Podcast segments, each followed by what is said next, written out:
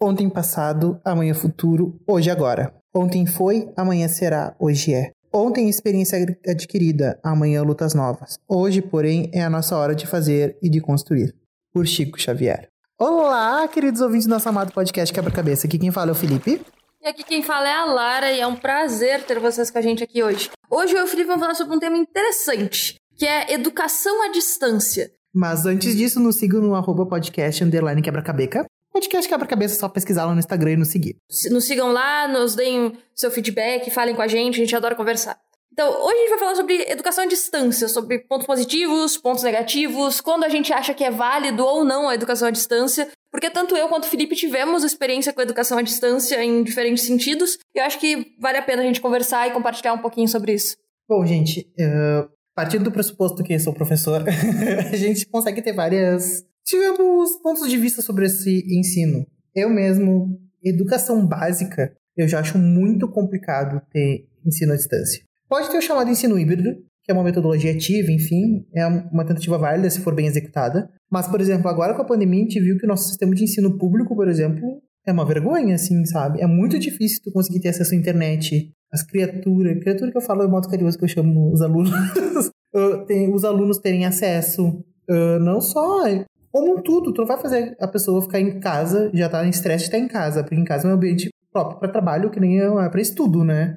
Tu pode mandar até dever de casa, mas a criatura vai passar o máximo uma semana fazendo. Uma semana, uma hora fazendo e deu. Não vai ficar quatro horas frente do computador, do telefone, fazendo as atividades, assim, sabe? Eu acho que a gente viu como o nosso sistema de ensino ele é presencial e não é online. Sim, e também tu tem que pensar que ao mesmo tempo que a educação à distância ela te dá acesso, por exemplo, é, se tu não tem como fazer um curso de graduação, de pós-graduação, porque não tem na tua cidade, tu pode fazer à distância, beleza. Só que para isso tu precisa de acesso à internet. E nem todo mundo no Brasil tem acesso à internet para estudar em casa. E aí, tu vai para isso, pro ensino fundamental, pro ensino médio. Meu, tu manter a atenção dos jovens em, em coisas que eles não estão interessados, tu fazer eles se interessarem por isso já é difícil presencialmente, imagina a distância. É, eu fico pensando assim, o EAD eu acho que ele funciona muito bem para pós-graduação, por exemplo, segundas graduações, enfim. Eu acho que o EAD, ele é muito para uma pessoa que quer fazer aquilo e tem consciência que pode fazer aquilo acontecer. Por exemplo, tem a disciplina para estudar, consegue. Uma criança com 6, 7 anos, ela não vai ter a noção de sentar e estudar, entendeu? Porque ela quer estar tá brincando, ela não quer estar tá fazendo isso. Sim, é, é, tipo, o EAD eu vejo como forma positiva justamente para isso. Segunda graduação, pós-graduação, um MBA, tem alguns mestrados que até é a distância, ah, beleza. Show, super legal. Se tu tem disciplina para isso, beleza. Mas se tu não tem, se é a tua primeira graduação, tu tem 17 anos, tu tá entrando na faculdade, como foi com a gente, não. Não faça em EAD. Por quê? Porque tu não vai ter disciplina para isso. Tu não vai aproveitar de fato aquilo ali, tu vai levar com a barriga. E tu não vai ter base. Querendo ou não. Eu não sei, gente. A faculdade que eu fiz EAD, eu tenho segunda licença, eu tenho formação pedagógica em EAD, né? Então, tipo, eu tinha muito conhecimento prévio. Para mim foi muito mais fácil o acesso, entendeu? Eu já tinha conhecimento, já para mim aquilo foi tranquilo de ser feito e eu já tinha disciplina para fazer. Eu já conhecia mais ou menos os conteúdos, o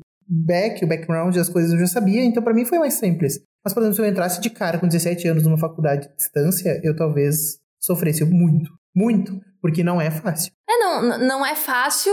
E vem muito de disciplina, de concentração, de tu manter a atenção foco. durante a aula, foco. Então, eu, eu acho que são alguns pontos negativos que é muito difícil tu pedir isso de crianças e adolescentes. Fora que outro ponto importante da escola é que ela não é só um ambiente de ensino, mas ela também é um ambiente de socialização, onde tu aprende a socializar, a ter contato com outras, outras pessoas. É, é, é o início da tua vida em comunidade, fora da comunidade família. Então, é um ambiente necessário para crianças e adolescentes. Não tem como tu botar o ensino fundamental e médio à distância.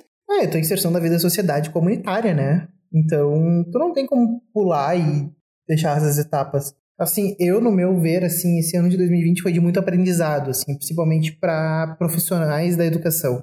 Tiveram que se desdobrar, né, para fazer acontecer, porque a gente sabe que o salário é uma miséria, né, e deveria ganhar muito mais para fazer o que faz. Mas que nosso ensino é muito fraco. Muito fraco, que eu digo não fraco no sistema de, de ensinar, mas ele é falho ele é falho, por exemplo, em alguns pontos que não tem acesso à internet universal. Fazer pesquisa é muito difícil. As pessoas não têm muito acesso, muitas vezes acesso ao smartphone, por exemplo, para a realização das aulas. São alguns pontos, assim, sabe? Por mais que sejam poucos, eles vão chamando a atenção. É tipo, quem defende muito o EAD tem uma realidade de classe média, uma realidade de classe alta que é a realidade de 20% dos brasileiros. 80% dos brasileiros não tem essa realidade. Então, tu ter computador em casa para assistir às aulas, tu ter um celular, a criança ter um celular próprio, o adolescente ter um celular próprio que consiga assistir às aulas, isso é utópico. Isso não é real, não para a maioria das pessoas. Aí, por exemplo, a gente pega uma comunidade periférica que tem, sei lá, que os pais não têm nem muitas vezes ensino fundamental completo e a criança criança barra adolescente está concluindo o ensino fundamental com 12 e 13 anos, concluindo não, mas tipo, tá no meio do ensino fundamental, precisa de ajuda em algumas matérias.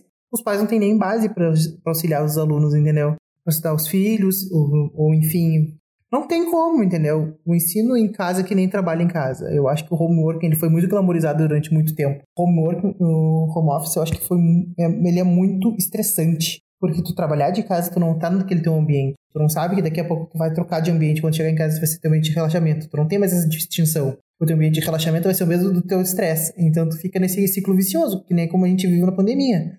Acessos de depressão, ansiedade, vírgulas e etc. É, não, tem, tem pessoas que trabalham em casa e que têm um escritório próprio em casa e que conseguem fazer isso. Tá, mas, mas são, tem espaços próprios, né? Mas tem um espaço próprio para isso. É diferente de tu já estar preparado e com as coisas preparadas para trabalhar em casa e outra é tu começar a trabalhar em casa de, do, do nada. Mas, assim, a questão toda da educação à distância, da, da, da própria qualidade da educação. Porque por mais que algumas pessoas se, se esforcem, tu tenha cursos bons à distância, tu tem que fazer uma peneira, porque tem muito curso online. Então, tipo, co co como é que tu vai filtrar? Como é que tu vai saber se aquilo é bom ou não é? Tem coisas que são de qualidade, mas tem outras que tu tem que passar longe. Ah, sim. Sim, sim, sim. Tem muita coisa, assim, que é muito complicado. Aí, quando a gente para a refletir que é o, o nosso podcast, que é o EAD é o futuro, eu acredito que sim e que não. Eu acredito que tem que ter uma reforma no nosso ensino básico, que deixar de ser um pouco daquele ensino que a gente já comentei aqui antes, que é o ensino do cofre, que a gente só deposita coisa e a criança só absorve. E que é um ensino baseado em. é quase arcaico, porque é de séculos atrás. É, é professor, arcaico. é professor na frente da louça, as crianças sentadas na frente só copiando. Não, não casa mais para o mundo atual. Não, tem que ter metodologia ativa, tem que ter outros métodos de ensino, outras formas de aprender e ensinar, tem que ter discussão. Eu acho que discussão é o melhor jeito de ter sala de aula. Não discussão de bateção de boca, gente, mas discussão de tipo conversa.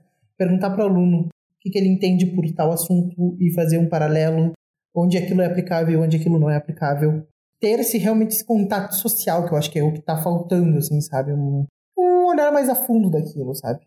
Sim, com certeza. E aí, tipo, tu tem como ter avanços no EAD de, dentro da graduação, tu tem como usar ele como um suporte. Por exemplo, eu fazendo o MBA agora, tem coisas que eu e os meus colegas sentimos falta da aula, da aula presencial que a gente quer, a gente vai poder assistir as aulas presenciais depois quando voltar, como ouvinte. Mas que tem muitos pontos positivos nas aulas estarem sendo à distância. Por quê? Porque a aula fica gravada, então tu pode reassistir depois. É, tu consegue assistir no teu próprio tempo, tu vai pausando, vai fazendo anotações. Então tem os seus lados positivos o EAD também, mas tá aí, tu precisa de certa maturidade para conseguir é, absorver todo o conteúdo de uma aula online que eu não acho cabe para crianças e adolescentes. Eu mesmo, eu não sirvo para online, sendo bem sincero, não que eu não, vou, não dou aula online, não é isso.